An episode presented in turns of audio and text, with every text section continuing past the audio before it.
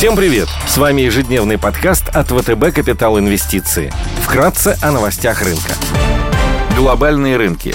Внешний фон с утра умеренно позитивный. Фьючерсы на американский рынок в небольшом плюсе на 0,4%, Евростокс плюс полпроцента, японский Никей прибавляет 66%, китайский рынок торгуется в плюсе, Хэнк Сенк растет почти на 2%. Баррель нефти марки Brent стоит 116 долларов 70 центов. Золото торгуется по 1859 долларов 70 центов за унцию, доходность по десятилетним гособлигациям США на уровне 2,74 0,02%.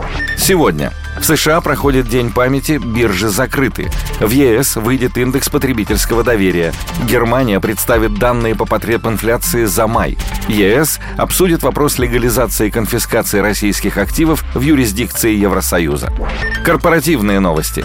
Сегодня пройдет заседание Совета директоров ОГК-2. В повестке есть вопрос дивидендов. Финансовые результаты по МСФО за первый квартал 2022 года представит Русгидро.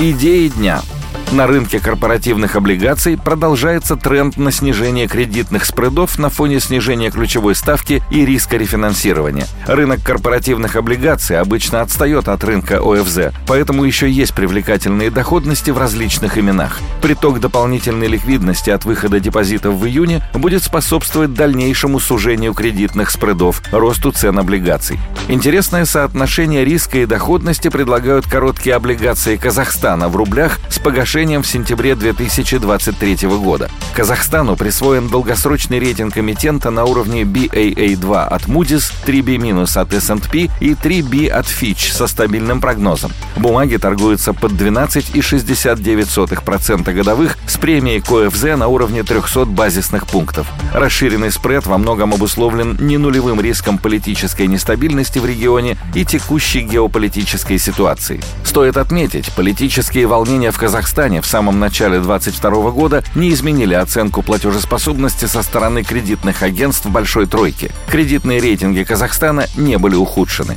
Экономика Казахстана в значительной степени сырьевая, однако рейтинговые агентства отмечают сильный бюджет и платежный баланс, устойчивые к волатильности на товарных рынках. Долговая нагрузка умеренная. Общегосударственный долг на конец 2021 года оценивался в 24,7% ВВП. МВФ ожидает роста долговой нагрузки до 25,7% ВВП в текущем году и до 27,5% в 2023.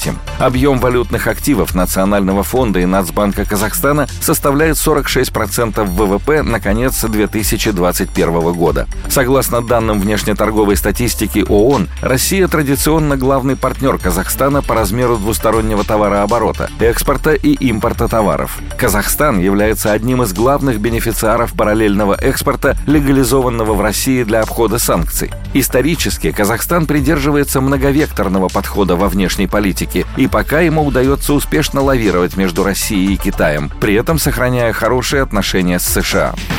Качестве одной из защитных историй в период повышенной волатильности на рынках можно рассматривать бумаги крупнейшего производителя безалкогольных напитков американской компании Coca-Cola. Coca-Cola может успешно переносить рост издержек на конечного потребителя, что не оказывает значительного влияния на спрос. Это особенно важно в текущих условиях растущей инфляции. В отчете за первый квартал текущего года компания, несмотря на инфляционное давление, продемонстрировала рост операционной рентабельности с 30,2% годом ранее до 32,5%. Согласно прогнозам компании, благодаря узнаваемости бренда и высокой ценообразовательной способности, рост выручки в 2022 году составит около 7-8%.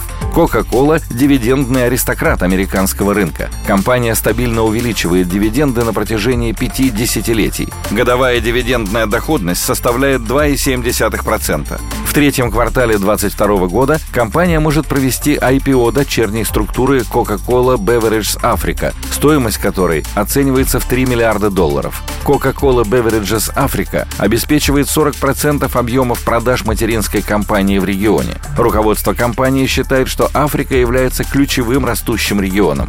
Компания планирует развиваться на рынке алкогольной продукции. В январе Coca-Cola возобновила сотрудничество с Molson Coors, в рамках которого будет выпускать сокосодержащий слабоалкогольный коктейль под брендом брендом Simply. Ранее в январе Coca-Cola подписала соглашение с Constellation Brands, в рамках которого планируется выпускать слабоалкогольные коктейли под брендом Fresco Mixed.